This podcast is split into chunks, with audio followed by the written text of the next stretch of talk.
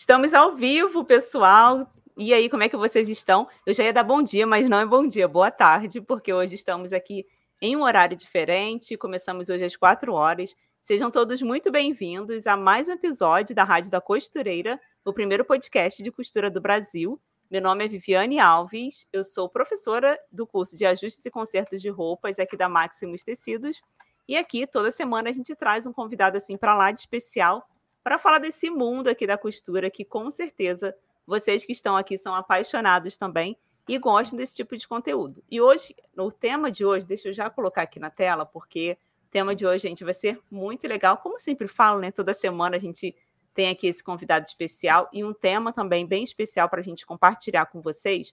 O tema de hoje é como ter sucesso na costura criativa. E hoje eu fiz um breve resumo aqui. Quem está aqui para conversar conosco é Amanda, do Passo a Passo Criativo, que com certeza todos vocês já conhecem. Ela é formada em jornalismo, com três pós-graduações na área. Amanda ela utiliza os seus conhecimentos em comunicação para ensinar costura criativa de forma prática e didática. Ela ajuda as pessoas a empreender e ter sucesso na costura criativa. Amanda ela é professora no Passo a Passo Criativo e já está há mais de, gente, 21 anos, tá? Criando conteúdo na internet. Isso mesmo, gente, são 21 anos de experiência. E assim, entre os conteúdos são aulas de bolsas, necessaire, suplá, panos de prato, entre outras coisas lindíssimas que ela sempre ensina muito bem. E no Instagram do Passo a Passo Criativo já tem, gente, são tudo isso mesmo. Eu olhei hoje, tá, Amanda, para dar uma atualizada. 813 mil seguidores e no YouTube já ultrapassa de 383 mil inscritos, somando todas as suas redes sociais. Já são mais de um milhão de seguidores que ela tem nas redes. E ela também é professora da Escola de Costura Criativa Amanda Arsaldo. Então, seja muito bem-vinda, Amanda, ao nosso podcast aqui. Obrigada, agradeço muito o convite de vocês nesse podcast que já é tão tradicional uhum. aqui na. Né? Todo mundo que costura já conhece, então é, para mim é um prazer aí. estar aqui com vocês. Ai, muito legal, assim, eu quero te agradecer demais. E claro que eu quero deixar aqui em público a minha admiração que eu tenho por você, é, porque quando eu comecei na internet, assim, tinham pouquíssimos conteúdos na internet, e quando você encontrava, às vezes não tinham conteúdos tão bons. E o seu era aquele conteúdo que fazia diferença. Tanto que, assim, ah. antes da gente continuar aqui, eu me lembro que uma vez eu fui ensinar um. Ah, esqueci o nome, filtro de café, para a gente passar o café de, de tecido, né? Só que, uhum. assim, eu já tinha aprendido essa dica há muitos anos na internet. E aí, quando eu fui lá, gravei do meu jeitinho, falei, ah, vou fazer do meu jeito, porque eu também crio conteúdo. E uma pessoa veio e falou assim: você está copiando o conteúdo da Amanda.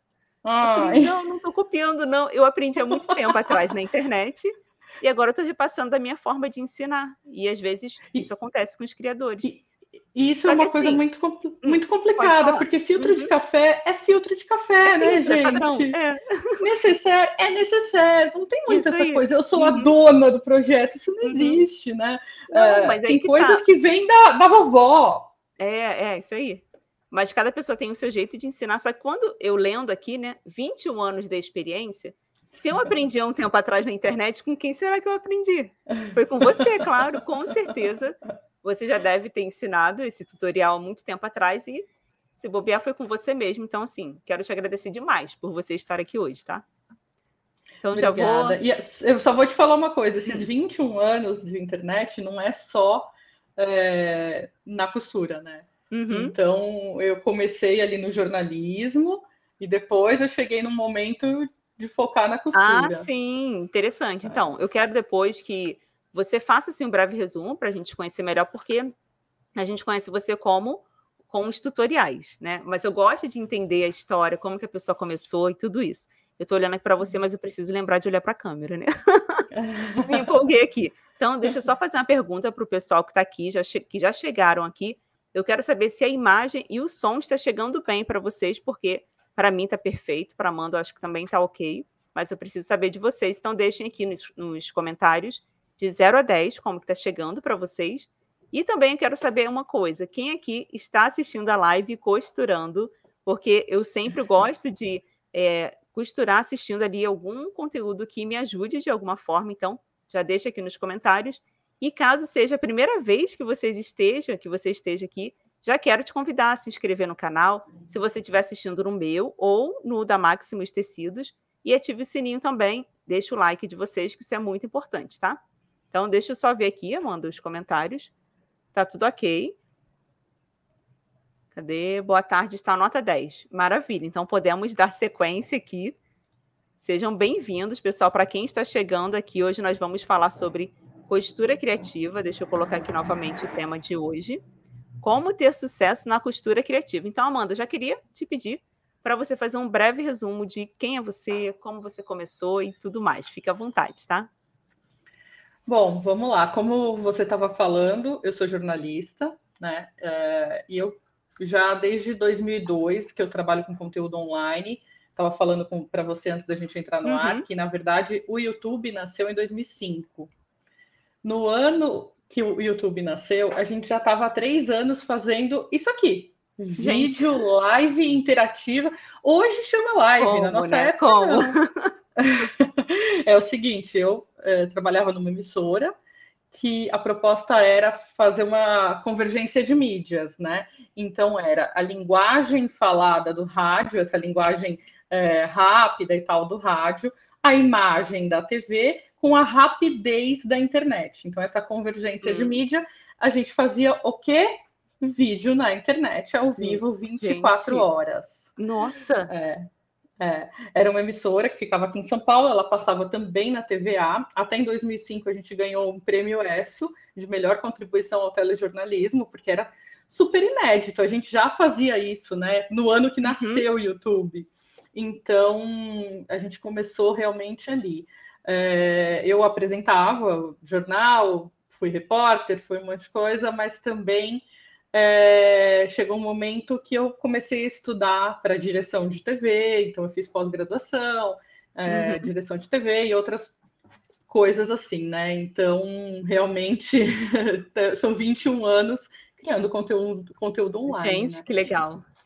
É. E, e, aí assim... eu vim, eu vim para costura mesmo, o momento que o meu hobby é, virou minha profissão foi depois do nascimento dos meus filhos. Ah, tá. É que eu já ia te perguntar em que momento que teve essa mudança, então, que você começou a, é, a criar conteúdos de costura, pegou seu talento e o que você estudou no jornalismo, né? Que você sabe fazer isso muito bem. Em que momento, então, que isso aconteceu? foi por acaso. O que aconteceu foi o seguinte. É... Eu costurava, eu sempre fiz muito artesanato, desde pequeno. Eu sou uma uma pessoa que aos sete anos levava para a escola as agulhas de tricô, porque é, na hora do recreio eu tricotava. Como e é uma assim, coisa que as minhas é, é uma coisa que as minhas amigas lembram até hoje. Elas falam, gente, uhum. a Amanda levava agulha de tricô, Amanda. É, era para mim era, sei lá, minha avó me ensinou e normal, né? Uhum. Uh, então eu sempre fui muito ligada. Eu acho que hoje eu consigo enxergar que o empreendedorismo começou ali também, porque uhum eu vendia colarzinho de miçanga, pulseirinha de miçanga na escola já. E achando muito tudo na brincadeira, mas hoje a gente olha e a gente fala, gente, olha esse empreendedorismo, né? A uhum. criança com oito anos fazendo é. isso. É, e aí, é, chega uma hora que assim, o jornalismo não é tão fácil como as pessoas imaginam, é uma profissão super estressante. Chegou uhum. um momento que eu trabalhava, é, eu coordenava ao vivo de uma emissora grande, e eu chegava em casa na hora de dormir, eu pegava horário de pico, né? Que eu pegava uhum. na, no trabalho e tal. Quando eu chegava em casa na hora de dormir, eu tinha tremedeira. Eu falei, gente. Que isso. Isso vamos aonde? mudar esse ritmo. São Paulo, não? Isso é aqui em São Paulo, ah, tá. sim. Uhum. É, e daí eu saía da emissora e eu vinha Pra, eu saía às 10 da noite. Quando eu chegava para dormir, eu tava super. tremia para dormir e tal, porque era realmente muito estressante. Uhum. Aí eu falei: precisamos diminuir esse ritmo. acabei indo para uma produtora de TV, ali eu fazia direção de TV, uh, que era um canal de turismo. Hum, ali já, é, já diminui o ritmo e tal vieram meus filhos, tive um privilégio muito grande de poder levar meus filhos para o trabalho. Gente. Meu filho, é, até um ano e meio, mais ou menos, cada um foi comigo. A gente tinha um chiqueirinho no meio da redação. Gente, é, que legal. Eles ficavam, eles ficavam ali, às vezes eu precisava fazer alguma coisa, ia para o colo de um editor, ia para o outro, enfim. Uhum. E, e nisso tudo eu comecei é, a né, fazer uma coisinha para o filho, uma coisinha para a filha.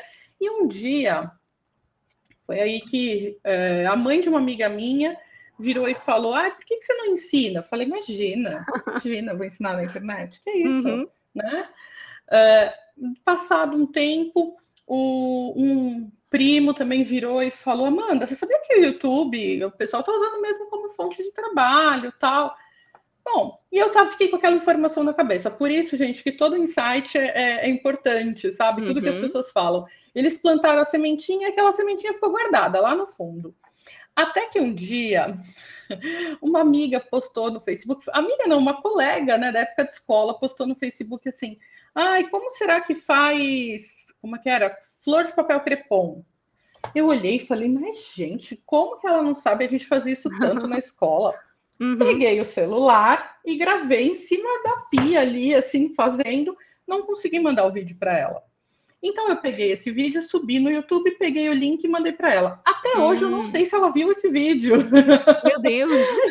é, eu não sei se ela viu, porque não é uma uhum. pessoa que eu tô sempre falando, né? É daquelas pessoas lá da, da época de colégio que a gente tem no Facebook, Sim. sabe? E aí, uns três meses depois, eu entrei lá e tinham 18 mil visualizações. Eu olhei Como e falei. Assim? Não. Temos um potencial aí. Uhum. Mas eu ainda tinha uma coisa assim, sabe? Ai, meu Deus, como que eu, diretora de TV, tal, vou colocar minha cara na internet? Uh, porque assim, quando você faz uma faculdade de jornalismo, a gente é, aprende a linguagem de cada coisa tal. E até então eu via como a linguagem do YouTube querendo imitar a linguagem da TV, mas fazendo tudo errado, sabe? Uhum.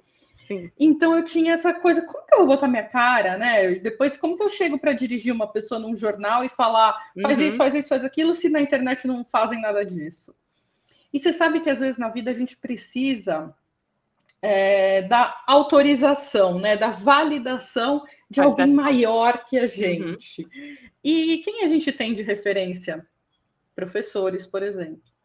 É, uma vez eu encontrei um professor da faculdade, da época da faculdade, e ele, ah, eu me aposentei, estou trabalhando com outra coisa, tal, e a gente super conversando. Eu falei para ele, ó, tem um trabalho na internet, assim, assim, assim, uhum. mas eu, ele era meu professor justamente de tele, né? Telejornalismo. Daí eu virei para ele e falei, mas eu, eu não boto minha cara lá, porque imagina, faz tudo errado, não sei o quê. Ele pegou e falou, Amanda, quando você fez na faculdade, não existia esse tipo de, de é, mídia. Uhum. É tudo novo. Vai lá e faz. Daí, assim, Nossa! Assim... que legal, gente. Daí eu fui lá e fiz. Aí eu fui lá e fiz. Claro que usando técnicas que a gente conhece e tal. Então tem pessoas que às vezes vêm falar, ah, eu não consigo crescer na internet. Daí eu falo, ah, insiste, continua, uhum. tal. Mas a verdade é que isso aqui é comunicação. Uhum. Então a gente tem, hoje em dia está numa uma tá numa moda o pessoal falar não precisa de faculdade, te ensino tudo sobre marketing em seis meses. Gente, não. Não. É, ter uma base de comunicação ajuda muito. Ajuda uhum. muito, muito, muito, muito. Então, assim, é, eu vejo que isso foi muito importante, sabe? Não é à toa que a gente tem um trabalho consistente, que não é fácil, tá? Não vamos, né? É. Não é fácil, uhum. mas tem que ser consistente e tal. E foi aí que eu acabei, quando eu vi, eu já estava aqui, sabe? Assim. É assim, você foi indo bem devagar. É como se fosse assim, não é nada sério. Vou isso, isso eu por muito tempo encarei isso aqui como um trabalho é, voluntário, vai, um trabalho uhum. de doação de conteúdo e uma coisa que eu falo até hoje, para mim, se uma mulher, uma mãe assistir um vídeo, fizer uma peça, comprar um quilo de feijão para o filho botar na mesa com alguma coisa que eu ensinei, tá tudo uhum. bem, ganhei meu dia, entendeu? Sim. Então, e por muito tempo meu foco era, imagina, não vou trabalhar com isso, tenho o meu trabalho.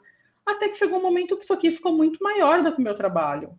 Gente. E aí que eu saí, uhum. falei, bom, agora eu preciso encarar isso aqui de frente e assumir que eu não vou mais voltar para lá mesmo, né? Então, foi aí que eu fiquei por aqui. Ai, que legal. Poxa, muito bom, assim, porque você já tinha um conhecimento, né? Um conhecimento muito bom, só que você também juntou com a vontade de fazer algo que tenha um propósito a mais, não que o jornalismo não tinha. Não, é isso que eu quero dizer. É. Mas, assim, aquilo é. ali você via que, poxa, peraí, eu posso compartilhar meu, meus conteúdos? Quer ver um exemplo que você falou aí? Canto mitrado. Eu tinha uma dificuldade com isso. Para mim era um bicho de sete cabeças. E eu me lembro que uma vez, há um tempo, tempo atrás, eu assisti um vídeo seu ensinando, falei, ah, não acredito, gente, que coisa mais fácil do mundo que é fazer isso aqui. Então, para você ver o potencial que tem, às vezes é uma, uma dica que você compartilha que para você é tão simples, mas para quem não tem o costume de fazer, olha e fala, gente, peraí, eu sou capaz de fazer isso. Só que foi o quê? A forma que você repassou esse conhecimento. Então, você vê que você juntou o seu talento né, ali na costura desde criança. Eu lembro que eu também amava fazer as coisas assim para vender fazia xuxinha, eu sempre gostei de fazer crochê também. Xuxinha é, de cabelo, né? Uhum. Tinha ara também de crochê. Juntava eu e minha irmã mais velha, Michelle, e a gente fazia as coisas para vender. Sendo que a gente ainda era pequena, então é o que você falou. Eu já tinha ali na veia aquela, aquele empreendedorismo, aquela vontade de, peraí, tem que arrumar dinheiro de alguma forma. Então a gente é. já fazia isso. E é tão gostoso quando a gente trabalha com algo que a gente tem prazer. E você vê, uma decisão que você tomou lá atrás. Hoje já são mais de um milhão de seguidores. São mais de um e milhão de pessoas, o... né? E ainda tem o TikTok, que são mais uns 240 mil, mais ou menos. Uhum. É. Então. Tem mais uns 200 e poucos mil. A proporção que tomou isso. Então, que bom que o professor é. lá atrás te deu aquele. Vai lá, Vai lá que vai dar certo. É, né? ele, ele me chacoalhou, né? Ele me chacoalhou, uhum. tipo, o que, que você tá falando? Mas quando a gente tem essa validação de alguém, né, que a gente enxerga uhum. como nosso superior ali, poxa, meu professor. Isso aí. É, isso acaba ajudando. É. Tem um comentário aqui da Ana. É, boa tarde, é uma história de vida e incentivo. Realmente, é um grande incentivo para todas as pessoas. É, a Rose falou aqui, boa tarde, professora. Muito bom tirar as dúvidas. Sim, com certeza. Aqui a gente vai falar bastante, Amanda, né? Tem várias é, coisas aqui para compartilhar bem legais aqui com todos vocês. Boa tarde, Graciane. Tem várias pessoas chegando agora, pessoal. Sejam bem-vindos, tá? Hoje nós estamos aqui com a Amanda, do Passo a Passo Criativo, para falar de como você pode ter sucesso na costura criativa. Então, Amanda, eu já queria aproveitar para a gente ir para a primeira pergunta aqui, que tem muitas pessoas, principalmente que, quem está iniciando na costura, porque às vezes a pessoa pensa assim: opa, vou começar a costurar e eu quero fazer roupa, eu quero fazer um pano de prato, eu quero fazer roupa infantil, ela não está assim ainda muito situada, né, dos nichos que tem dentro da costura. Então eu te faço essa pergunta: qual é a diferença entre costura criativa e uma moda sob medida? A costura criativa, é, nós vamos fazer acessórios, é, coisinhas. Mas então na uhum. costura criativa a gente faz a necessaire, o pano de prato, bolsa e não vestuário, né? Uhum. São, acho que a principal diferença é essa. Então, claro, a gente acaba fazendo parte da moda também, mas no sentido de uma bolsa, de uma faixa no cabelo, uma coisa assim, mas não a roupa em si. Uhum. Isso aí. É, é isso. porque as pessoas têm essa dúvida, porque costura criativa, o que, que seria isso? É como se fosse assim: eu posso incluir a costura criativa dentro da moda sob medida? Não, a pessoa ela precisa escolher né, um nicho. Eu sempre falo sobre isso, não sei se você vai concordar comigo, que uhum. eu sempre peço para as pessoas escolherem um nicho para focar naquilo, porque quando você foca em um nicho, você vai se tornar muito bem nessa área. Você concorda com isso? É, eu mais ou menos. Ah, tá. porque vou te falar por quê. É, então, por exemplo, as pessoas falam muito para as pessoas escolherem nicho dentro da costura criativa, ou maternidade, hum. ou casamento, hum. ou necessário. Aí, desse ponto, eu não concordo tanto. É, também não. Porque uhum. É, porque eu sou multifuncional, sabe? Então, uhum. se alguém falar que eu vou ter que costurar a mesma necessária, os cinco Sim, projetos é. a vida inteira, eu enlouqueço. Uhum, então, mas eu acho que no macro, sim, entre ajustes, é, sob medida, é, costura criativa, aí sim eu acho que vale a pena a pessoa focar, porque senão fica muita coisa. Eu sei, né? Eu tenho uhum. curso de corte e costura também e tal. Só que assim, se eu for parar para fazer isso, para ensinar isso, Gente, é muita coisa, é uhum. é, um, é, é, muito conteúdo. Então, por exemplo, o William mesmo, que a gente citou ah, é. aqui antes de uhum. entrar no ar, o menino costureiro. Ele é um cara que, assim, né, ele é, é ele é super, ele tá, ele é formado em designer de moda, é. uhum. tá na costura criativa também, mas vem novidade dele por aí também que eu tô, eu sabendo. tô sabendo. A gente não pode falar, não. Não pode sabendo. falar. É. é. isso que eu tô falando. E vamos ficar uhum. de olho. Mas é. assim, é, vamos ficar de olho, porque dá, sabe? Por isso que eu uhum. falei para você que eu não concordo que não dá, que tem que focar não, em um dá. só. Uhum. É muita coisa, mas é. se a pessoa for muito boa, ela consegue, entendeu? Sim, sim. É assim, só para avisar aqui, né, para as pessoas que estão assistindo, nós estávamos falando do William, o menino costureiro, porque foi ele que passou aqui o contato quando a gente se encontrou lá em São Paulo, na Mega Artesanal. Ele falou: Olha só, Vivi, você tem que entrevistar a Amanda do Passo a Passo Criativo. Eu falei, mas como que eu vou chegar até ela? Pessoa muito grande, né? Até eu conseguir chegar lá. Aí ele falou simples, peraí, deixa eu falar com ela aqui. Aí já conversou com você, você autorizou, ele me passou o contato e a gente conversou. Então, assim, às vezes vocês podem ver assim que eu até falei para Amanda aqui antes da gente começar, que são duas pessoas, nossa, enormes na internet, que têm um potencial enorme, conteúdos que são muito visualizados, mas são pessoas tão bacanas que o William, assim, eu tenho também uma amizade com ele, que eu também sou professora da Maximus, ele também é. E quando uhum. eu preciso de uma coisa, assim, ai, William, tô com alguma. Eu, então ele vem, antes de eu pedir, ele vem, Vivi, deixa eu te dar uma opinião, uma sugestão. E, nossa, com uma uhum. humildade que eu fico assim, nossa, muito agradecida mesmo. E você, com certeza, já passou por isso, né? Sim, a gente é bastante amigo e eu acho que assim o importante, né, é que as pessoas, porque existe muita competição.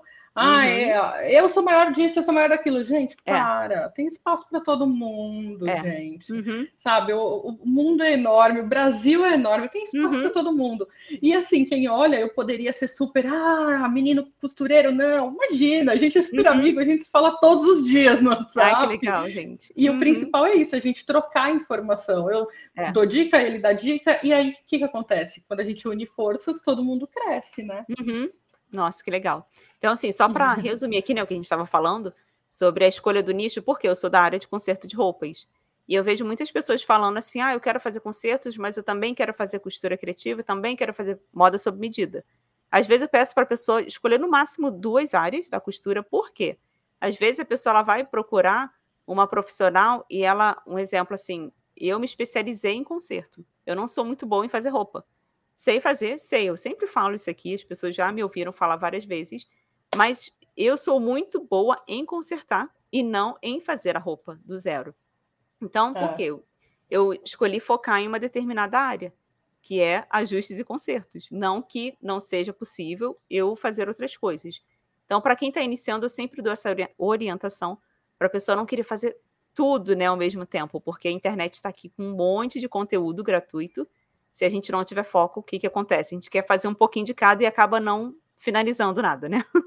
E acho que é importante a gente falar uma coisa: quem está assistindo a gente, estiver aí começando, essas duas áreas que a gente está falando, tanto a costura criativa como os, os, ajustes, os concertos, são áreas muito boas para quem está uhum, começando. Exatamente. Porque o ajuste, é, o ajuste, por exemplo, o investimento para você começar não é tão uhum. alto, uhum, né? É. Porque você vai ajustar, você não vai precisar ficar comprando metros uhum. e metros de tecido e tal. É. Então são duas áreas muito legais para quem está começando. E eu acho que assim, a costura criativa ela é mais fácil também do que o, a, a costura sob medida. Sim, né? é dúvida. muito mais fácil você montar uma necessaire do que você montar uma calça. Uhum. Uhum. É, só que assim, a pessoa precisa ver também o que, que faz o perfil dela. Isso ela só vai saber uhum. no dia a dia, não é? Porque uhum. não adianta, gente. O teu coração ele vai bater ali mais forte. Você vai ver que quando você finalizar uma peça, você vai falar: Nossa, que peça linda. E aí você começa é. a olhar mais para aquela área ali, porque você sabe que vai conseguir crescer, né? É, eu, assim, se, se eu pego minha filha, vamos lá, vamos começar. Qual caminho eu faria? Eu ia começar um saquinho, uma necessária, uma coisa fácil, para uhum. pegar ali um, um manejo de máquina, uma coisa assim. Depois a gente vai já para uma área, olha, vamos ajustar, tá vendo essa barra? Vamos fazer essa barra. Essa roupa tá um pouquinho larga. E, da, e depois disso eu iria para roupa. Eu considero uhum. a roupa um, um, um, nível acima, assim, né? Uhum. Então é. eu faria nessa escala aí, né, de, de dificuldade, porque eu acho que quando a pessoa chega na roupa, gente, aí para fazer costura criativa tá fácil, né? Uhum. Porque uhum, é. É, aprendeu a modelar, por exemplo, poxa. É. é. muito interessante você falar sobre isso, porque eu, como eu tenho um mini curso gratuito, inclusive já deixo aqui, né, um aviso para todos, quem quiser começar do zero, a Amanda também tem o curso dela, depois ela vai falar mais detalhadamente mais para frente. Mas eu tenho um mini curso gratuito no meu canal. Tá lá no início, só pesquisarem lá, minha moda digital. E eu vejo muitas pessoas, às vezes, que ela nunca ligou a máquina de costura. Aí ela começa ali, tá, aprendeu o básico, poxa, Viviane, já consegui, liguei a máquina, e agora, como que eu faço uma roupa? Ou como que eu faço um vestido? Não é assim, gente. Existem vários processos, é o que a Amanda acabou de explicar. Pega ali uma costura criativa, pega um pano de prato, coloca um barrado ali. No começo não vai ficar perfeito, 100%, mas depois, na terceira tentativa, você vai ver que, opa, já ficou melhor ali e invista no acabamento, né? Naquela, eu, eu assim, né? A aula 1, a aula 1 para mim é na folha sulfite. Isso, O pessoal fica uhum. doido, porque o pessoal fala: "Não, eu quero costurar". Eu falo: isso. "Calma. Você vai aprender a mexer na máquina, você vai entender a velocidade do ponto, depois você vai costurar. Uhum. Então a aula 1 é. para mim é folha sulfite riscada e vem cá, vamos costurar em cima disso. Então uhum. eu acho que a gente tem que ir por etapas mesmo. É, mas assim, em resumo, eu admiro demais assim, as pessoas que trabalham com costura criativa, uhum. porque você tem artesanatos que a gente pega e a gente fica tão apaixonado que a gente não consegue nem mensurar o valor que tem aquela peça. Porque você fala, nossa, uma vez eu comprei um artesanato para dar de presente para minha mãe. Então você já pensa no valor sentimental que tem aquela peça, mas depois a gente vai falar sobre isso, de valorização, tá? Não vamos, né, é, atropelar aqui as coisas, não. Já vamos aqui para a segunda pergunta, que eu quero saber de você: quais são as peças mais lucrativas para vender em datas comemorativas? Que agora Natal está chegando aí. Queria que você compartilhe. É, eu acho que assim, que depende da data comemorativa, né? Hum. Então, é, para cada data a gente tem uma, um, um, tipo de peça que vai bem. Mas vamos pensar, primeiro vou começar falando pelo Natal, né? O Natal que está chegando uhum. aí. Então, no Natal, todo mundo se presenteia, né? Então, é. a única coisa que a gente tem que tomar cuidado é para não cair naquela vou comprar um artesanato porque eu não estou com dinheiro para ir no shopping. Hum. Isso não hum. rola, entendeu? Uhum. Então, assim, é, a gente tem que. A gente vai entrar nisso depois, a gente tem que valorizar isso, mas vamos lá, as peças, vai, no Natal. O que, que todo mundo faz no Natal? Uma mesa? Posta, é. bonita. Uhum. Então, assim, é para artesã começar em outubro a comprar material, comprar esse tecido e tal.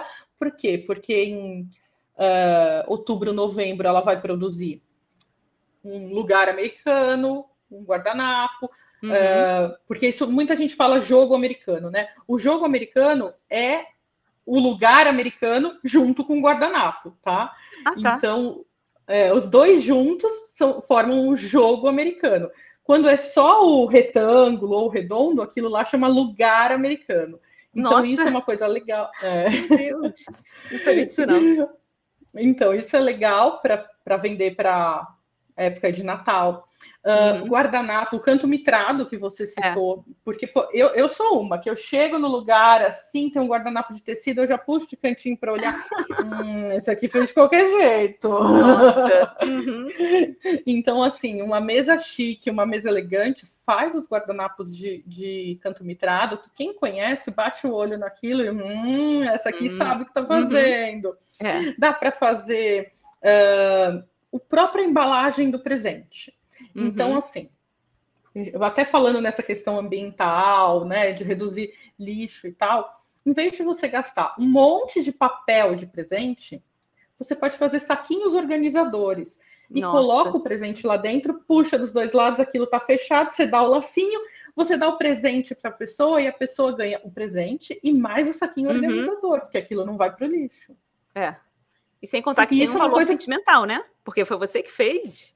A embalagem. Isso, isso, isso é uma coisa que qualquer pessoa pode fazer, né? Até quando a gente fala com o pessoal de ajustes, com o pessoal uhum. de roupa, porque, gente, sobrou um retalho, dobrou no meio, uhum. passou a costura, tá feito seu saquinho. Gente, adorei. Né? Eu estava vendo até o, no Instagram do Peter Paiva, acho que foi ontem, ele postou hum. justamente hum. para quem não sabe fazer. Ele, ele trabalha com sabonete, né? Uhum. Ele falou: vamos fazer embalagem? Ele pegou aqui e passou cola pano, cola pano, dobrou no meio e falou: tá ah, aqui teu gente. saquinho.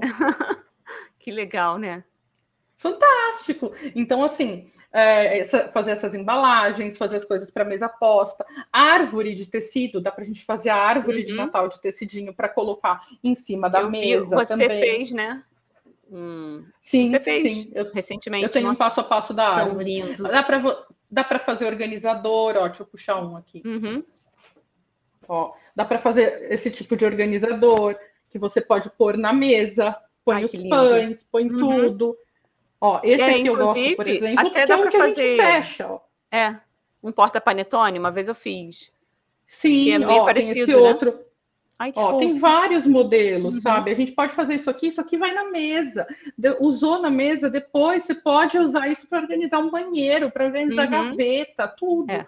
Então são coisas que dá, dá, dá para ser útil, sabe? Uhum. Assim, eu acho legal também é, fazer dupla face. De um lado, tema natalino, do outro liso. Porque depois que passar o Natal, você vira e fica usando ali no dia a dia normalmente, né? Num, você sabe que no só. lugar americano, o que eu hum. falo sempre do lugar americano, que a gente pode fazer assim, ó. Um lado, um tecido de Natal. O outro lado, um tecido para usar no ano novo, por exemplo. Ah, que legal. É, interessante.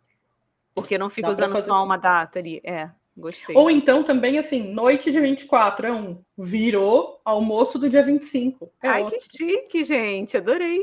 Gente, anotem as dicas aí, vão. Porque eu sempre falo aqui, ó, assistam a live com um bloquinho de, né, na mão. Agora tem um produto que eu considero, assim, é, campeão. Pano de prato. Uhum. Por quê? Porque quando a gente vai vender um produto, a gente tem que pensar o seguinte: qual o tamanho do meu público, né? Quem usa, quem vai comprar é. isso? E pano de prato, o público é gigante, uhum, porque exatamente. todas as casas usam pano de prato. Uhum. Todo mundo, gente. Todo mundo usa, o adolescente realmente. que foi morar é. sozinho, a, o adulto recém-casado, uhum. é, a mãe, o, o, a avó, a idosa, todo mundo, todas as uhum. casas no Brasil usam pano de prato. Aí onde a pessoa vai encontrar, né? Ela pode fazer aquele pano de prato super simples, só com barradinho pequenininho. Deixa eu ver se tem algum. Não, tô sem aqui. Mas é, só com barradinho pequenininho embaixo, para ter um custo uhum. mais baixo.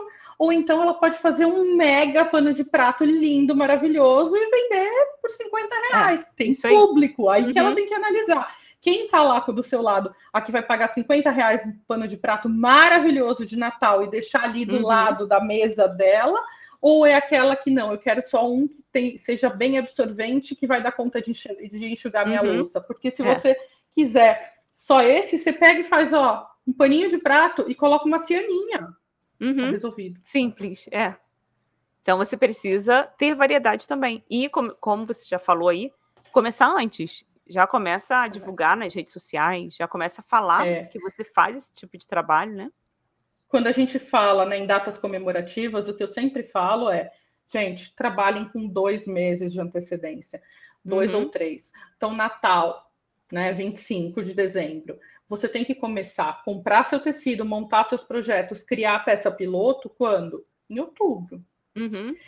Daí, outubro, novembro, você produz as peças novembro, começo de dezembro, você está produzindo, porque tem uma coisa: você não vai é, vender esse produto só para a noite de Natal. Uhum. Porque, vamos dizer, deixa eu pensar: uh, toalha de lavabo. Se você dá de presente na noite de Natal, acabou ali. Porque no dia é. seguinte aquilo ficou velho e vai ficar um ano é, guardado. É. Uhum. Exatamente. Então, a peça de Natal você tem que oferecer para o seu cliente quando? Dia 1 de dezembro, não dia 25, é. sabe? É. Para ela já, até já começar a ir usando ali. Ela não vai usar só é, na noite de Natal, é. talvez. Você sabe que eu encontrei minhas primas em setembro, um aniversário, e eu levei pano de prato de Natal para todo mundo. Daí ficou todo mundo meio. Eu falei, gente, se eu não entrego para vocês agora, eu vou ver vocês em dezembro, só no uhum. Natal. Uhum ficou velho. Então eu já estou dando agora para vocês usarem em dezembro. Uhum, legal. Até é interessante você falar sobre isso, porque no ano passado eu ensinei a fazer um tutorial de, de Natal, isso aí, de pano de prato. Foi assim, bem simples. Só que que eu fiz? Eu coloquei uma estampa. Estampa, olha a carioca chiando aqui. é, coloquei a estampa é, neutra, assim, com vários. É, acho que sim, estampas bonitas, assim, que tinham a ver com cozinha, mas não necessariamente de Natal, e dei de presente. Ah. Você acredita que eu fiquei sem nenhum pano de prato bonito? Porque eu fui lembrando. E assim, claro que você vai fazer para vender, mas você também pode fazer para presentear. E assim, é. nossa, eu fui na casa de uma das pessoas, foi no meio do ano.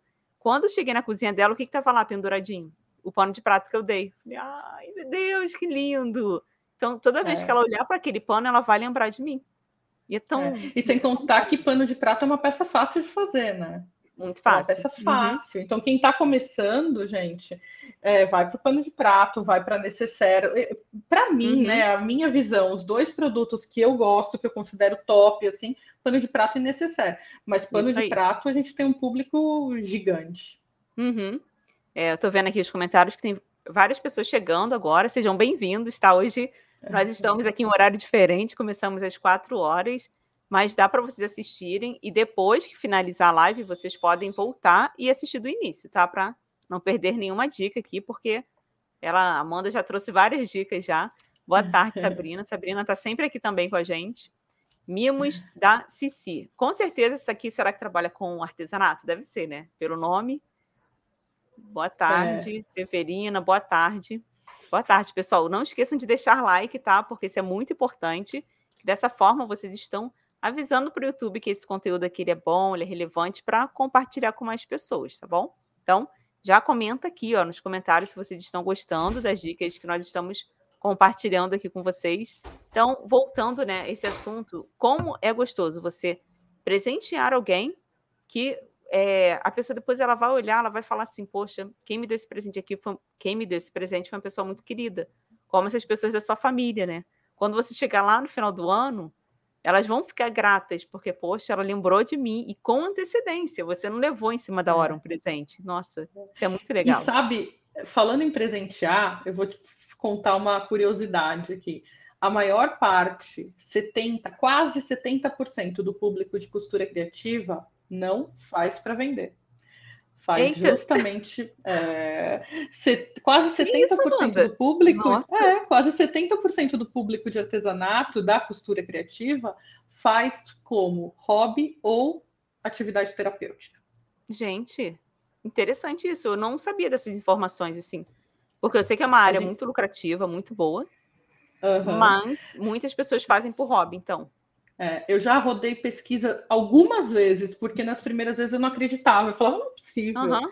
E daí eu, a gente foi repetindo de tempo em tempos essa pesquisa, e de fato, a gente tem 31, 32% do público focado Nossa. em venda, e o, o, a outra parte do público é assim: hobby ou atividade terapêutica, mas ah, se eu conseguir vender também é legal, uhum. mas assim, é. não é o principal. Tem muita gente assim, aposentada, que quer se distrair, a avó e a mãe que fazem para criança. Uhum. Então, é. não é 100% venda. Nossa, e realmente sim, isso que você falou é tudo, né? Porque atividade terapêutica. Gente, como que isso ajuda? Fazer artesanato, fazer uma costura criativa ajuda demais. Às vezes a pessoa está ali sem saber o que fazer, ou ela até é. já ganha dinheiro com a costura, mas ela anda um pouco frustrada. Porque isso, é. infelizmente, acontece, né? A pessoa não está conseguindo clientes. E aí que tal? Você. É, uma dica que eu sempre falo: começa a arrumar a sua casa. Um exemplo, agora está chegando o final do ano. Eu já deveria ter comprado já, mas eu vou comprar agora coisas para arrumar minha casa. Eu quero fazer almofadas novas. Se você for comprar uma almofada bonita, gente, por menos de 50 reais você não compra. Uma só, tá? Ó, a minha tá aqui, quatro. ó, ó. Já Eita. separei aqui, ó, o zíper, um linho bordado e o enchimento, ó. Já Pronto, vou fazer, tá, tá aqui, ó. Então, quem quiser aprender, aí, ó, só seguir, Amanda. Lindo, adorei tecido, a cor tá perfeita. Vou fazer. Então, eu também vou fazer agora, no, pro final do ano, né? Falei, gente, já deveria ter feito isso. Tô com umas ideias bem legais. Então, pensa, você foi lá, arrumou sua casa, porque às vezes a gente está aqui dando dicas pode ser que não dê tempo das, das pessoas fazerem para vender ainda esse ano, né? Então, o que, que você vai fazer? Vai fazer o seu pano de prato lindo, vai decorar sua cozinha, vai arrumar ali sua sala. Quando as visitas chegarem, é óbvio, gente, que as pessoas vão ver, vão reparar. Algumas vão falar, outras não, mas o que, que você vai fazer? É. Olha só, que linda essa almofada, você gostou? Então, estou fazendo. E aí você já faz o seu marketing. Ó, vou fazer quatro almofadas, quatro capas de almofada para você pelo valor X. Ou, claro, que você vai escolher a estampa que você quer, o jeito que você quer. Ah, olha só esse pano de prato, eu também faço sob encomenda, tá? O valor é X. Então, você já vai pegando ali as primeiras pessoas que vão chegando na sua casa. Então, é. a gente tem que fazer isso na nossa casa. O pessoal né? pergunta muito isso. Ai, mas ninguém compra o produto, ninguém é. Eu falo, gente, comece por quem está do seu lado. Ah, mas a amiga não compra. Não faz mal. Você fazendo a sua propaganda com a amiga, ela vai saber falar de você uhum. na hora que surgiu um assunto no trabalho da amiga, sabe? Isso, isso aí. É. Então eu falo pro pessoal, grupo do WhatsApp do prédio, sabe? Às uhum. vezes tem prédio que tem aquele mural, né? Você pode deixar ah, é? seu papelzinho lá. Uhum. É, tem, né? Para quem é mãe, tem as crianças na escola, grupo de WhatsApp de escola, gente. Uhum. Bomba, né? É. é. um lugar que você pode. A gente, por exemplo, na escola, a gente tem dado preferência no, na hora de presentear a professora pelas mães empreendedoras. Ai, então é importante, é, é importante uhum. as outras mães saberem o que você faz. Uhum, exatamente, porque quando chega aí uma data que você vai precisar comprar os presentinhos, com quem? Com quem eu vou comprar? Se a pessoa não sabe, por que aquilo? Tem aí, gente, a é. internet, é. o poder da internet. Faz uma foto bem feita, publica lá, pode ser. Isso aí que você está falando, infelizmente, acontece, da, dos amigos não apoiarem. Nem sempre os amigos e familiares vão comprar. Mas começa a divulgar, gente. Faz o seu marketing. O marketing é o que eu sempre falo: você precisa ser a influenciadora do seu próprio negócio. Né? Exato. Então eu preciso me divulgar, gente. Eu não vou ficar contando com outras pessoas. Eu mesmo vou, fazer, vou aqui fazer meu marketing, vou divulgar até as pessoas começarem a me encontrar. É. E, e uma assim, outra curiosidade do público de, de costura criativa é que muitas vezes as pessoas acham que quem costura é ligado ao pessoal de baixa renda. E não. Nossa. Uhum. Não, não tem nada. De... Uhum. É, as pessoas acham que é coisa, ah, não, é baixa renda. Gente, tive uhum. dois episódios. Um foi na Mega Artesanal, que veio uma mulher conversar comigo. Ah, isso sou aluna, não sei o quê. Eu conversando com ela, a mulher é médica medicina do trabalho tal. Eu, gente, tá vendo? Ela é médica, né? Gente. E uma outra vez eu fui buscar meu filho no aniversário de um amiguinho. Na hora que eu entrei, chegou uma mulher e falou: Amanda, eu sou sua aluna, não sei o quê. Conversando Nossa. com ela, médica do maior hospital do Brasil, médica de UTI do maior hospital do Brasil. Aí Como a gente assim, fica. Gente? Uhum. E, essa, e esse mito de que costura para baixa renda? É. Uhum. é? Não. Mas isso eu acho que é postura da profissional que está trabalhando com costura criativa e às vezes ela se põe naquela posição de que assim, eu estou fazendo essa costurinha aqui, pelo menos eu vou garantir o meu pão e o meu café. E não é. Se você não souber se posicionar, infelizmente as pessoas vão te ver desse jeito, como é. uma pessoa, uma costureirinha de baixa renda. Essa é a verdade. É a frase que eu deixo até lá no meu Instagram, eu sempre coloco, né? Artesanato é exclusividade. Ah, é. Exclusividade é luxo. Uhum. Eu adoro, adoro essa frase. É, porque, gente, é, é isso, sabe? Não adianta. É... Vamos parar para pensar nas grandes marcas de luxo, é, as bolsas europeias. Por que, que elas são um sucesso? Uhum. Sim. Porque elas têm no máximo 30% de é, é, de, de, não artesanato. Os outros 70% é obrigatório uhum. ser artesanal no processo uhum. de fabricação. Por isso que ela é de luxo, por isso que ela custa uma fortuna, por isso que ela é valorizada, né? Uhum. Essa semana até vi um vídeo na, de uma dessas grifes, um vídeo curtinho no Instagram. Meu esposo estava do meu lado, ele viu e falou assim: Ué, foi feito à mão? é assim, uma bolsa que você sabe que custa 20 mil reais. E é o que você falou, boa parte sim, foi feita à mão. Então, Sim, é um ela luxo, custa 20 paga... mil reais por, uhum. porque ela tem no máximo 30% que não foi feito à mão. Uhum. Tem bolsas que eles levam três, quatro dias para produzir. Uma bolsa. E, que, né? e com fila de, de espera para o pessoal comprar de um ano. Meu Deus. Ah, eu tô nessa é. fila. Até parece. tô brincando. Cheguei nesse nível ainda não. Então, assim, aproveitando, né, já que a gente já está falando desse assunto, queria saber, queria saber de você como podemos valorizar o artesanato. posicionamento. Uhum. É, é, isso que você acabou de falar. Uh, ah, eu estou fazendo uma costurinha. Que costurinha? Sabe assim? Uhum. Costurinha. Gente, ninguém compra uma costurinha. As pessoas compram um produto exclusivo. Você tem que criar essa vontade, né? E eu estava conversando com uma amiga da costura criativa também, estava conversando hoje de manhã.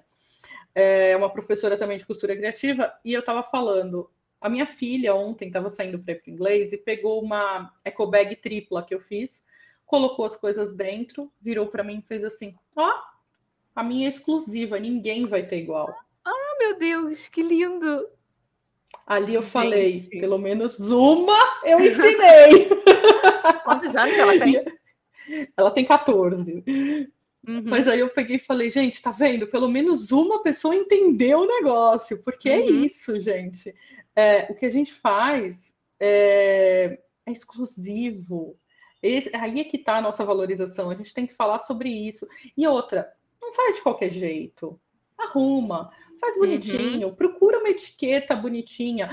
Tem que tomar cuidado, porque às vezes o pessoal compra etiqueta, fica apaixonado pela etiqueta. Daí o que, que faz? Bota a etiqueta bem no meio da peça tal. Nossa. E a maioria das vezes as pessoas não gostam e cortam aquilo tal. Então, a etiqueta, para que serve a etiqueta? É só para identificar a peça, para a pessoa lembrar de você. Uhum. E se ela quiser uma outra peça, ela sabe onde te procurar e tal. Não é para ser um outdoor, porque uma coisa é a pessoa usar grandes marcas com uma etiqueta enorme porque é. ela quer mostrar eu tenho, né? Uhum. Agora, quando a gente faz, a gente pode colocar a etiqueta num canto mais discreta, apenas é, é, é elegante, sabe? Assim, é. apenas para marcar. Então, toma cuidado com isso, toma cuidado. Uma forma de valorizar o seu artesanato é você pensar também em como você vai apresentar esse produto. Então, uh, o exemplo que a gente falou, embalagem, embalagem uhum. o saquinho. Como é que você vai fazer o saquinho para sua cliente presentear? Então, isso tudo vai valorizando, sabe? Vai, faz um. Ah, não quero gastar com embalagem. Legal, faz uma embalagem de algodão cru, que tem um custo isso. baixo, eu ia até falar um isso. carimbo, uhum. é, é. compra um carimbo com a tua marca, passa uhum. lá a tinta ou da carimbeira, da que não sai, né, quando molha, é. ou então até mesmo a tinta para tecido. Põe uhum. ali, carimba e tá resolvido, tá apresentável, tá bonito, tá ecológico, sabe? É. E assim, eu então acho que é quando a pessoa recebe um, uma embalagem dessa, é claro que ela vai tirar foto, ela vai querer compartilhar. Eu, pelo menos, sou assim. Claro que eu não fico é. compartilhando tudo que eu compro. Mas tem certas é. situações que, quando eu vejo aquele capricho do empreendedor, da pessoa que fez ali aquela peça, ou uma embalagem, como você está falando, eu tiro foto e compartilho nos stories. Então, ali no é. Instagram, no caso, você vai ter uma publicidade gratuita. Por quê? Você teve todo o capricho, você não pensou que, ah, vou entregar de qualquer jeito, joga numa sacolinha qualquer e vai. Não é assim. É. É. E assim também, né? Cuide do seu marketing. Então, por exemplo, uhum é, ofereça 10% de desconto hum. se a cliente fizer a postagem e te marcar. Uhum. Na próxima compra, ela tem 10% de desconto. o que, que você está fazendo? Você está incentivando essa cliente a te divulgar e, ao mesmo tempo, você está dando a isca para ela voltar a comprar de você, porque ela tem 10% de desconto. No próxima uhum. vez que ela, na próxima vez que ela precisar de um presente de alguma coisa, ah, eu tenho 10% de desconto. Põe lá em até dia tal, em até ah, é. seis é. meses, em até quatro uhum. meses, não sei. É, ela vai Adorei. voltar. Uhum. Adorei essa dica. E capricho, gente, capricho é tudo. É, eu lembro que você falou é. aí das ecobags, eu também já fiz para presentear uma vez. E eu, eu lembro que eu fazia assim, algumas ecobags para deixar, e quando chegava o aniversário das pessoas, eu dava de presente. E nossa, as pessoas ficavam assim tão, mas tão felizes. Claro que eu cuidava ali da embalagem. E o que, que acontecia? Depois elas me perguntavam, Viviane, quanto que você cobra nessa ecobag que eu quero comprar? Eu estou precisando de mais. Ou então eu quero dar de presente para outras pessoas. E olha só, é. como que é interessante você fazer isso, você cuidar, porque às vezes você pensa assim, ah, mas se eu der 10%, eu vou tirar do meu lucro, não vale a pena, eu não vou fazer isso, ficar dando desconto. Não vou. Se, se, souber calcular o preço do produto certo, você pode dar 10%, uhum. porque isso já vai estar calculado dentro da margem de lucro. Exatamente. E eu já vi pessoas assim, pessoas até na internet mesmo, falando: não dê desconto para ninguém, você vai deixar seu cliente mal acostumado. Eu já vi. Eu falei, gente, mas que pensamento é esse? Porque eu penso assim, um exemplo, eu não atendo mais clientes para concerto. Eu hoje, né, trabalho somente com dando aulas. Mas na eu época também. que eu tinha, eu, ah é, eu ia te perguntar isso também. É, eu já tive loja e eu fazia assim, um exemplo, a pessoa quer fazer bainha e pense, ou então bainha e ajuste. Eu dava um desconto. Porque isso atrai, claro. gente, o cliente, isso deixa o cliente, poxa, bacana. Ela teve uma certa, um certo cuidado ali comigo. Então, eu acho sim legal em determinadas situações. Claro que a gente não vai toda hora ficar distribuindo né, desconto e desvalorizar não. o nosso trabalho. Desconto é estratégia. Uhum. Não é tipo distribuir assim. Uhum. Desconto é uma estratégia de venda. Então tem que ser bem usada. Não é para usar de qualquer jeito mesmo. Não é para sair, ah, estou dando desconto porque não. É. Mas é uma estratégia. Por exemplo, essa que eu estou falando de ah, a pessoa te divulgou, fez um story, te marcou e você vai dar 10% de desconto, 5%, sei lá quanto couber aí para você. Isso é uma estratégia. A pessoa uhum. te divulgou e você ainda vai fazer a pessoa voltar depois. É. é. é melhor dar um desconto do que não dar e não ter uma divulgação. Então, assim, tem que ser estratégico. Uhum. Eu vejo também, às vezes, algumas pessoas que compartilham comigo e falam assim: Ah, Viviane, é que eu trabalho. Oh, trabalho não, eu moro numa cidade que as pessoas não valorizam. Não adianta, eu tento fazer meu artesanato, quando eu coloco meu preço ali, elas não querem pagar. Lógico, então, porque você está achando que é uma coisinha. Enquanto você é. se posicionar como uhum. uma coisinha, ninguém vai pagar. Uhum. Simples assim, é. Então, eu não quero uma coisinha. Eu vou no shopping uhum. e compro alguma coisa no, no shopping. Eu quero uhum. uma coisa legal. Então, você tem que criar um desejo da pessoa por aquele produto, né? Uhum. Ver o quanto. Ah, um organizador de bolsa. Você tem necessidade hoje de um organizador de bolsa? Não, não tem. Mas se uhum. você fizer um vídeo mostrando, olha a bagunça que estava na minha bolsa, mas eu pus esse organizador, eu coloquei isso aqui, isso aqui, a pessoa vai olhar e falar: eu preciso de um organizador de bolsa. Eu preciso, que se eu pegar minha bolsa ali, você vai, olha, eu, eu vou passar vergonha. Gente, então, é verdade, e... eu preciso. Tá vendo? É, a gente é que não tem como pegar agora. Tá a gente não sabe que a gente precisa de um organizador de bolsa até alguém fazer um vídeo mostrando que a gente precisa. Uhum. Porque se eu fico com raiva, eu comprei uma bolsa de uma marca bem conhecida, que não é a da Grife, né? De luxo. Aí comprei a bolsa linda, o tamanho perfeito para mim, que eu queria colocar uma Bíblia, ela é, é larga. Falei, encaixou perfeitamente, só pensei nisso. Aí no dia a dia não tem aquela divisória, que tem umas bolsas que tem divisória no meio. Essa não tem. Aí agora eu coloquei guarda-chuva, carteira, tudo, né? Necessaire. Quando eu olhei hoje, eu comecei a rir. Eu falei, eita é. Jesus, que bagunça isso aqui na minha bolsa. É, é. Então, para você ver que se você me oferecesse agora, eu ia falar, é, realmente, eu preciso. Eu preciso. É, é, igual um pano de prato, por exemplo. Agora tem panos de prato com cores diferentes, com texturas uhum. diferentes. Então, por exemplo, o pano de prato preto. Nossa. Olha, ele não fica manchado. A pessoa hum. vira e fala: hum. Eu preciso de um pano de prato preto. Eu Porque não sabia ele não mancha. É? Então, o pano Legal, de prato gente. branco, é, o pano de prato branco é, é encarde muito rápido. Uhum. O pano de prato preto, hum, esse não vai ficar sujo, vai ficar mais bonito, vai ficar mais tempo bonito na minha cozinha. Uhum. Pronto, criou uma necessidade. É. Aí você faz lá todo aquela, aquele trabalho de costura criativa, e é o que você está falando, você precisa oferecer o quê? O desejo. Não é simplesmente um paninho, é, é só um paninho de prato que custa três reais. Não é.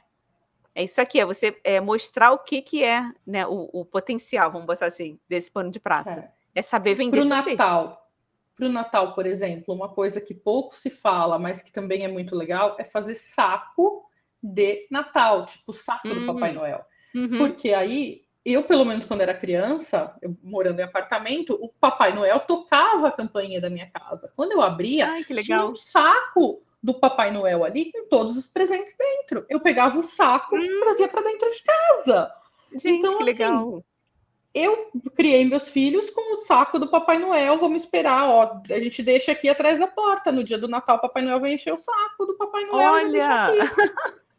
então, imagina você no grupo do condomínio agora, porque é uma coisa que eu acho que seja bem fácil de fazer, dá tempo. Sim. Pessoal, sim. vocês que vão dar presente, se, né, se tiver visita do Papai Noel aí no seu prédio, já manda no WhatsApp, ó, estou fazendo saco para vocês colocarem os brinquedos e tal, faço por encomenda. Já dá para começar essa semana já. E você sabe que teve uma coincidência quando eu era criança, uma vez, eu abri a porta que o Papai Noel tocou campainha, abri a porta, tava o saco do Papai Noel, e na hora que eu olhei na frente, no prédio, no, na porta da vizinha, também tinha um saco de Papai Noel na porta do tapete da porta Eita. da vizinha ali. Por coincidência, né? A minha família colocou e eles também tinham colocado Ai, na mesma hora. Eu abri e a outra criança abriu logo em seguida também. Aí a gente foi para a escada, onde está o Papai Noel? Ele deve ter ido pela escada. Então, assim, cria memórias. Uhum. São necessidades que a gente cria para cliente assim, contando a história. Isso é uma outra coisa, gente. Contem histórias do produto de vocês. É. Né? Uhum. Ontem eu estava conversando com a Ana Karina da História Estampa, e assim, ela trabalha muito com as estampas, contando histórias Conte Nossa. histórias do seu produto. É, isso é dela? é fundamental. Ana... Ana Karina, da História Ana Estampa. Karina. Não conheço. É. Vou até anotar é, aqui. É, é, sensacional. Ela faz peças lindas com grandes marcas, aí com Fernando Maluí e tal.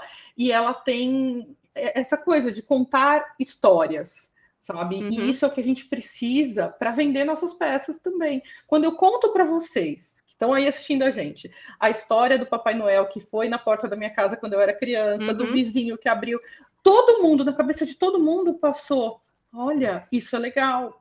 Aqui, deixa eu te cortar rapidinho, que eu acabei me empolgando. Eu falei de um jeito como se realmente Papai Noel tivesse ido na sua casa.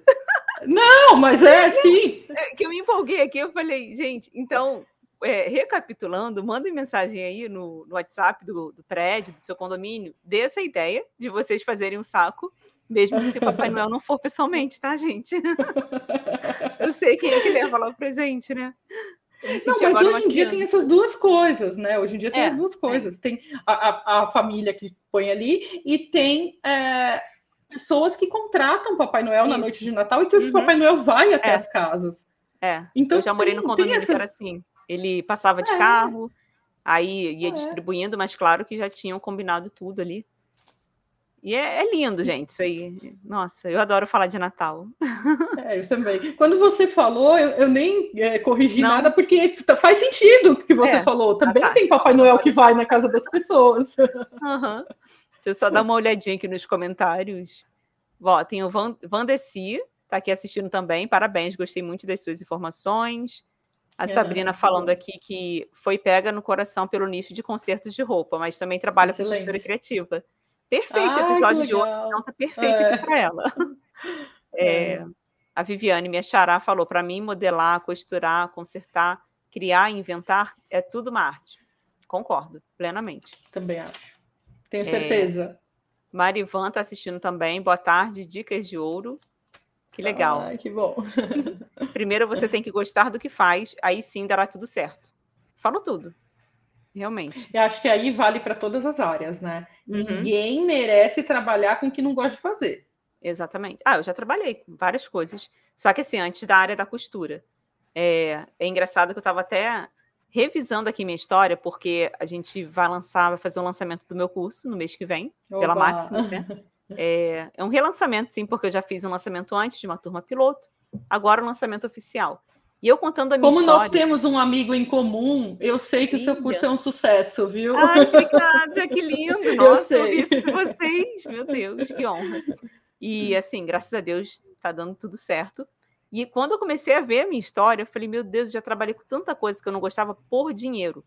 Porque Ninguém eu. Merece. É, eu não, não tinha encontrado ainda a minha área, eu não queria ser costureira, infelizmente, por quê? Isso que a gente está falando da valorização, deixa eu até colocar aqui novamente a pergunta, tem tudo a ver. Cadê? Como nos, é, podemos nos valorizar com artesanato? A minha mãe, ela sempre costurou. Desde criança eu via minha mãe costurando, sendo que minha mãe não se valorizava. Os clientes chegavam lá, ah, Bernadette, o nome dela é Bernadette, que ela não me mate. E também ela não vai me ouvir.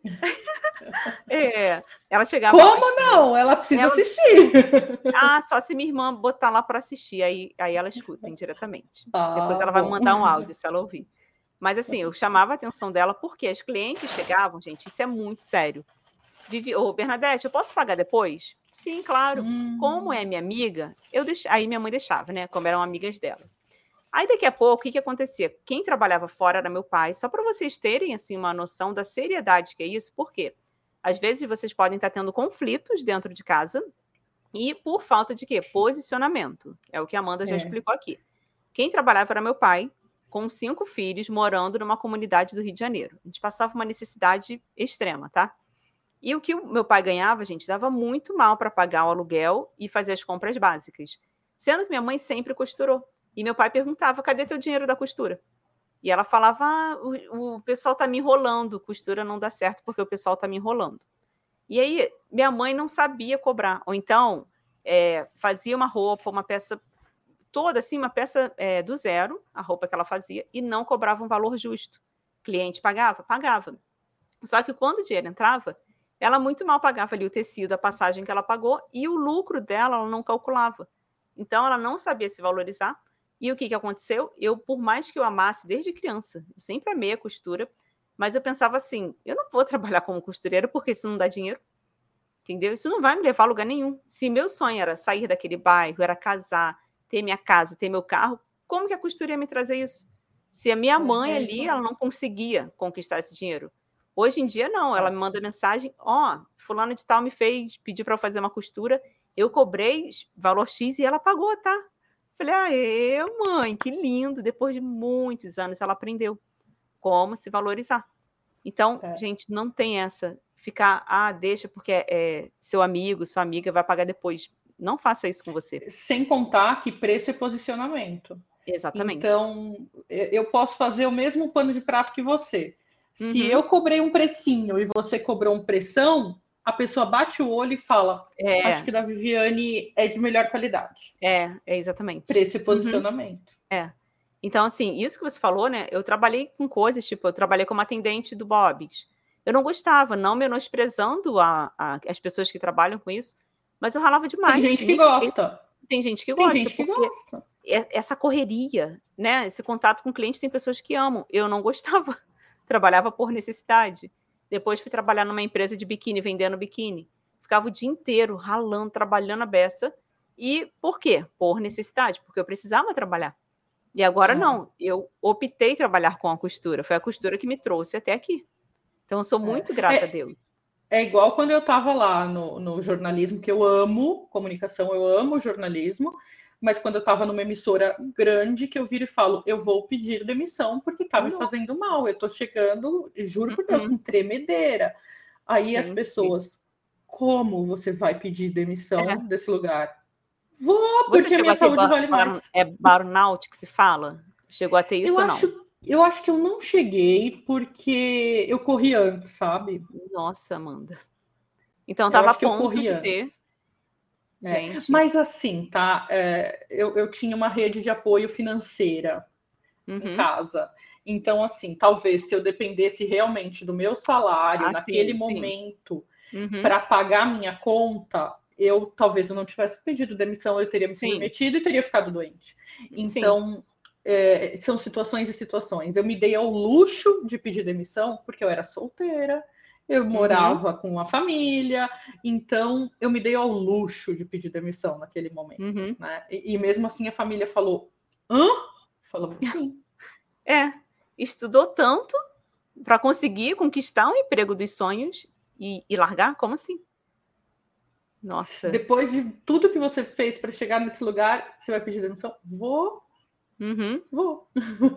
É, Na verdade, eu não deixei nem muito espaço, né, para argumentação. Tá me fazendo mal e ponto. Uhum. É. Você teve que ter equilíbrio, né? É. Então, assim, vamos para a próxima pergunta, que ainda tem mais perguntas aqui para fazer. Só queria é, avisar para vocês que estão aqui assistindo essa live e espero que vocês estejam gostando. Já deixa aqui nos comentários Caso vocês tenham alguma dúvida, vai separando aqui, porque daqui a pouco, depois que a Amanda terminar de responder as perguntas, ela vai começar a responder vocês, tá? Porque às vezes vocês podem deixar algum comentário e acaba passando aqui, a gente não vê. Então, podem já podem ir separando aí as perguntas que vocês querem fazer e dúvidas também, tá? Então, a próxima pergunta, Amanda, é como se destacar nessa área e ter sucesso com o artesanato? Olha, você se destaca é, se valorizando. Né? Então, a primeira coisa é um pouco do que a gente falou, da apresentação uhum. do produto, e é, para facilitar, por exemplo, você pode criar padrão. Então, vamos dizer, vou fazer uma necessaire box. Então, eu vou fazer a necessaire box maior, média, menor, e eu vou apresentar isso como um padrão. Olha, essa aqui é a rosa, você vai criar um nome para aquela coleção. Não faz assim, ai, minha necessairezinha bonitinha. Não, você cria um hum. nome para o modelo da sua necessaire hum, e um nome legal. que ninguém usa. Então, porque, por exemplo, necessaire box, se você colocar isso na internet, você acha 200 pessoas que fazem. Agora, se você colocar necessaire spray, sei lá, qualquer coisa, sabe? Uhum. Necessaire é, sol. Não sei, pensa Como... numa flor que você gosta. Necessaire orquídea. Sei lá. É, qualquer é. coisa. Crie nome para sua coleção. Né? Gente, ah, eu tenho a, a necessaire tal coisa na cor, no tal, tal, tal. Então, e crie padrões também, que isso facilita. Então, por uhum. exemplo, uhum. em vez de você comprar um monte de ferragem é, da niquelada, um monte da dourada, um monte. Cria um padrão. Né? Escolhe, sei lá, vou usar tudo niquelada. Hum. Faz aquilo. Isso vai criar uma identidade, menor. então para marca. vai criar uma identidade. Isso. Ai, que legal. E aí é mais fácil você ter sucesso com as pessoas te identificando assim. Etiqueta. Uhum.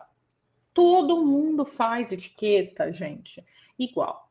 Aquele negocinho colorido, não sei o quê. Daí a, pessoa, uhum. a artesa vai lá e coloca, o negócio não está nem combinando com a cor do, da, uhum. da, da, peça. Porque tem várias etiqueta. cores na, na logo, muita informação.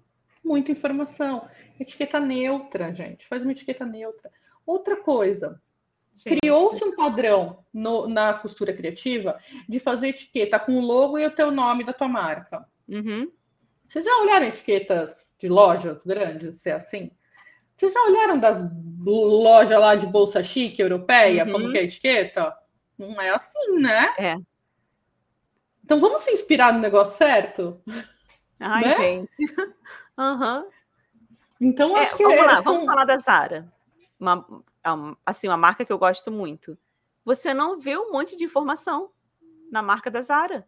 É só o preto e branco e acabou. Você não vê desenho, é só o nome Zara. E, então, vamos, e a Nike? E a, a Nike? Nike? Uhum. Acabou. É. Então, existem duas formas de etiqueta, vamos pensar. A etiqueta ali que você vai botar o teu logo, tal, que vai ficar ali fora, e uma uhum. outra etiqueta que você põe dentro da peça, essa sim, com as informações. Uhum. O seu telefone, se você quiser colocar ali composição de tecido, essas coisas, põe dentro.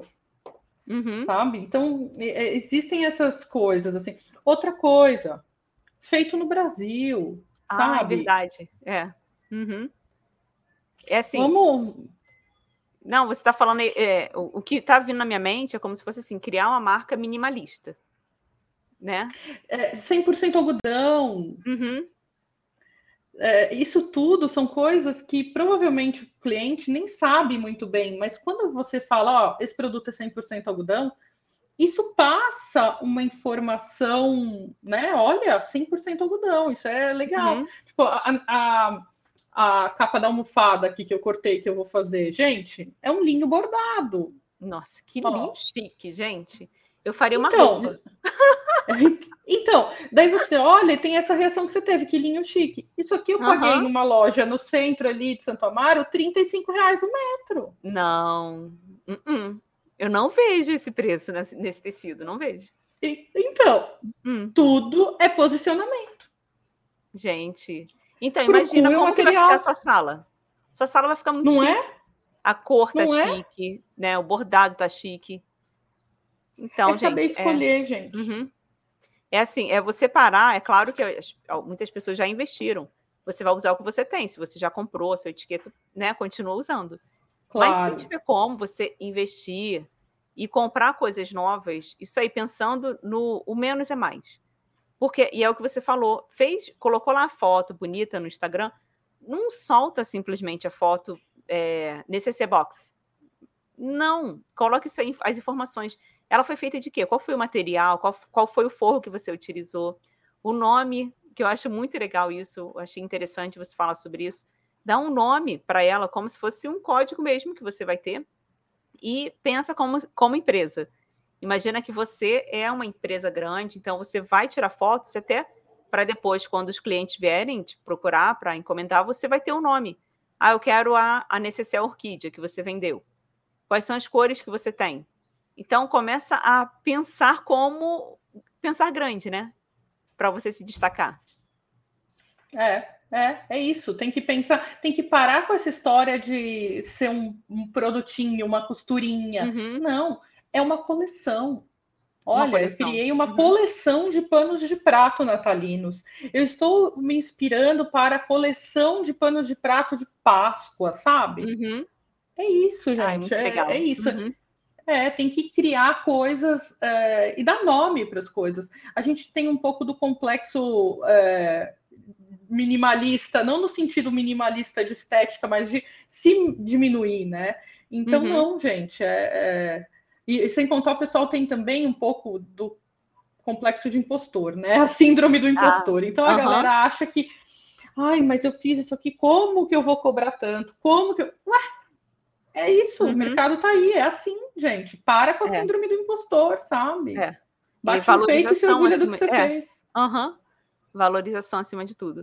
É, você está falando é. aí, eu quero até criar uma coleção para mim, assim, para mim mesmo, porque meu guarda-roupa está uma bagunça. Bagunça em torno, assim, não é bagunçado, não.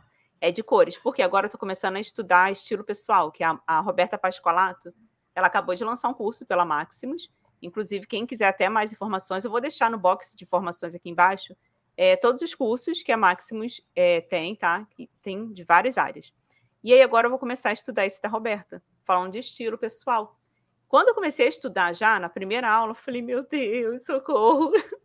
Que que, vou queimar meu guarda-roupa. É, eu compro uma roupa, sem, porque já tem uns meses que eu venho me preocupando com isso. Eu fiz uma análise de coloração pessoal e agora eu estou comprando roupa aos poucos. Ou se eu for comprar ou fazer, eu preciso comprar nas cores que combinam comigo. Então, o que, que eu estou pensando? Criar uma coleção para mim, eu não vou vender, é para mim. Aí eu vou fazer assim, eu quero até pegar uma arara, vou colocando ali para incentivar as pessoas a fazerem isso também. Porque às vezes você, um exemplo, você trabalha com costura criativa, mas você sabe fazer roupa muito bem, que foi o caso do menino costureiro que você falou. Ele também sabe fazer roupa muito bem, mas ele o que ele apresenta ali é é a costura criativa. Então, vou fazer para mim. E eu não tinha pensado nisso, eu só pensei assim: ah, queria botar uma etiqueta para valorizar. Mas eu não tinha pensado em dar nome a essa peça. Então, vou sim criar a minha coleção. E o vestido tem que ter o nome dele, e a blusa tem que ter o nome dela. Então, já anotei aqui para não esquecer. Vou mandar fazer minha etiqueta. Por mais que eu não vá vender, tem que ter, porque isso valoriza demais, né? Uma peça. Com certeza. Com certeza. Então, assim, eu acho que é importante e faz parte do posicionamento do produto, da valorização. Isso, Deixa isso. claro que não é lojinha de R$1,99. Ah, isso que você falou é tudo. Sabe que eu vejo muitas pessoas achando que o artesanato não tem valor? É tipo, nossa, tão caro. E é só um negocinho tão simples. É só um tecidinho. Então faz. Uhum. Então faz você. É. Né? Eu vejo. Eu, eu vejo assim, vejo. Uma, uma vez uma mãe é, lá na escola, ela veio me falar, ai, tanto aniversário, tanto presente que a gente tem que dar, acho que eu vou comprar com você umas coisinhas para presentear ah. as crianças. Aí eu, ah, não Poxa. tenho. Uhum. Não tenho. Eu tenho presentes, eu não tenho coisinha assim. Não tenho. Tirar o diminutivo. Uhum. E eu não então, vendi. É. Ah, é? é? É, porque é um pouco daquilo que gente. a gente faz também, é, escolher os clientes, né? Não é uhum. é bem assim. A gente também se posiciona, é, demitir o cliente, sabe aquela frase? É, é um pouco isso uhum. também. É, é, posicionamento. Coisinha para dar. Não, essa não tenho. Uhum. Eu tô, tô vendo aqui os comentários. As pessoas estão gostando bastante, claro, das dicas. Ah, o Valdeci falou que gostei muito da ideia do saco de Papai Noel. Muito legal. Espero que vocês coloquem em prática, gente. Vamos ganhar dinheiro. Dá é. tempo ainda de ganhar dinheiro. É, a Neus ele falou: desanimei de trabalhar muito. É, desanimei de trabalhar muito e ganhar pouco, porque não sabia cobrar. Isso é triste, isso acontece muito. Quanto aprendizado, parabéns, meninas. Estou gostando sim, vocês são uma benção. Tudo que a Maximus faz é muito valioso para o nosso aprendizado. Gratidão. Que lindo. É, chamamos aqui as etiquetas que fica dentro das peças de composição. Não, tem a de composição e tem a é. de informação, né? Isso. Isso, são diferença. coisas diferentes, né? Porque na roupa eu acho que é até obrigatório, na né? Nas grandes. É. é. nas grandes confecções tal, tudo isso é obrigatório ter etiqueta de é, composição. Aí. Mas aí o que eu estou falando mesmo é aqui da, da, da, divulgação, é da parte do marketing, uhum. de ter as informações para a artesã pegar aquele produto e falar: ah, aqui, ó, esse é o número, é ali que eu procuro por é. ela e tal. Uhum. Isso aí. A Viviane, minha xará, falou: tá, tá muito linda, é verdade, minha xará. Aqui a Elaine falou: eu vivi a mesma história com minha mãe. Aprendi a costurar com ela, mas nunca consegui costurar e ser reconhecida. E por isso desisti. Sempre as pessoas elogiavam minha costura, mas hoje sinto, mas hoje sinto irritação. Não entendi. É que ela complementou. É, é. Quando tenho que costurar alguma peça por obriga... alguma peça obrigação. por obrigação. É, é triste. Eu entendo isso. totalmente. Uhum. A Amanda desconectou aqui, deve estar tá voltou. Deu uma tô desconectada aqui, aí. Uhum. Ó, é, eu entendo totalmente isso, e você sabe que assim, né? Na minha casa também é, a gente tinha vários familiares que costuravam. Então, eu tinha minha avó paterna, é, a, minha, a minha avó paterna realmente criou os filhos com a costura, né? Uhum. É, a minha avó materna costurava, mas era mais um hobby. E os meus bisavós, tanto paternos como maternos, também costuravam. Então eu tinha um bisavô Nossa. alfaiate. Hum, eu tenho as tesouras legal. deles guardadas aqui e tal. Acredito. Eu tenho, eu tenho um Ai, que legal, Não, eu, olha, eu vou, daqui a pouco eu conto, eu vou contar duas histórias, tá? Ai, Dessa gente, história do alfaiate.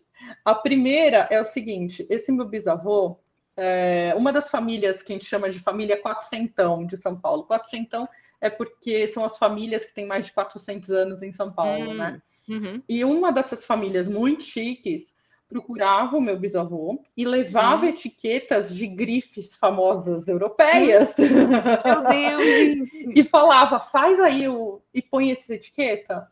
E ele ah. falava, não, sai daqui com a minha etiqueta. Se você uhum. quiser trocar depois, você troca. Eu saio daqui com a minha Nossa, etiqueta. Nossa, que lindo. E daí uma outra coisa que eu ia contar que, gente, foi uma conversa assim fantástica, né? Esse meu bisavô era o alfaiate e a minha bisavó era coleteira. Ela fazia os coletes das peças e, e ele os ternos e tal. Aí, muitos anos passaram, eles já tinham falecido e eu já era casada. Minha avó estava lá com a gente almoçando e a minha sogra e o meu sogro. O meu sogro, a minha avó falou alguma coisa, ah, meu pai era alfaiate. O meu sogro virou e falou assim: Nossa, a única vez que eu usei um serviço de um alfaiate foi no meu casamento. Era um alfaiate que ficava na rua tal, tal, tal de São Paulo. Uhum. A minha avó falou: era o meu pai. Gente. Em resumo, os últimos três ternos que o meu bisavô alfaiate fez foram os ternos do meu sogro, não, do tio do não, meu marido não, e do avô do meu marido para o casamento do, do, do, da minha sogra e do meu sogro. Não é Como surreal? Assim? Só que você fala gente. assim: ah, vocês eram vizinhos, vocês moravam perto. Não, eu sou da zona sul de São Paulo, meu marido é da zona leste. Nossa, nada, nada a ver. A ver assim. Gente, que Foram os últimos, os últimos os três últimos. ternos que ele fez. E uns dois, três meses depois ele, ele ficou logo doente, uns dois, três meses depois ele, ele faleceu. Meu os Deus, que história é essa? E vocês têm fotos, tenho... né? É, então, a gente tem as fotos do casamento deles uhum. e tal, mas eu tenho. Outro dia eu estava arrumando as coisas, mexendo na tesoura, meu marido perguntou alguma coisa, eu falei, então, essa tesoura cortou o terno do casamento do seu pai. Ai, me arrepiei toda, meu Deus! Gente, que lindo. Parece até assim. Em é... São Paulo, né? Uma cidade, cidade enorme. É, uma cidade é. enorme. Uhum. É. Incrível. E o meu bisavô, detalhe, meu bisavô não estava mais costurando, tá? Mas o, o avô do meu marido trabalhava numa empresa grande, então ele fez porque era o casamento do filho do cara da empresa grande, sabe? Assim? Ai, gente, que lindo, lindo. É incrível, incrível é. mesmo. Então, assim, são histórias, né, que a gente vê na costura e para você ver que a costura ela tá aí, gente, há décadas, há, né, há tanto tempo. E é uma, uma é. profissão que eu sou apaixonada. Amo demais ser costureira. Hoje eu falo, eu tenho prazer, eu tenho orgulho da profissão que eu tenho. Então, Amanda, a gente já está aqui encaminhando para o final, já são aqui 5h20, estou vendo aqui, se deixar a gente vai, a gente se empolga aqui. Eu quero, assim, te agradecer demais, você é uma pessoa maravilhosa, que bom que o William é, passou aqui, né, o seu contato para a gente conversar. E eu queria te pedir para você falar um pouco mais do seu curso, se as inscrições estão abertas, e falar um pouco mais, resumidamente, e falar um pouco das suas redes sociais, para a gente já ir encerrando aqui.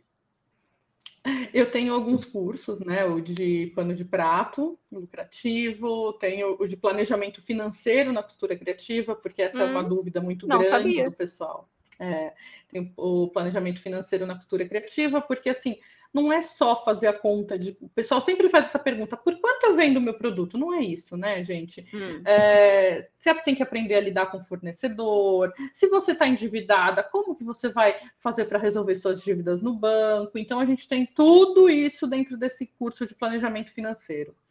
Hum. É, vai te ensinar realmente a gerir essa parte financeira do, do, do seu ateliê. E aí eu juntei um pouco também no meu trabalho de antes, porque uma das pós-graduações que eu tenho é de gestão, né? Ai, então eu juntei também a gestão. Uhum. Ai, legal, gostei. Eu vou. É, eu vou tenho um curso aqui. também da, da cozinha completa, né? É, tenho a escola de costura criativa Amanda uhum. Saldo, então tem algumas opções. Quem quiser me manda lá um, um, direct e tal, e eu passo mais informações.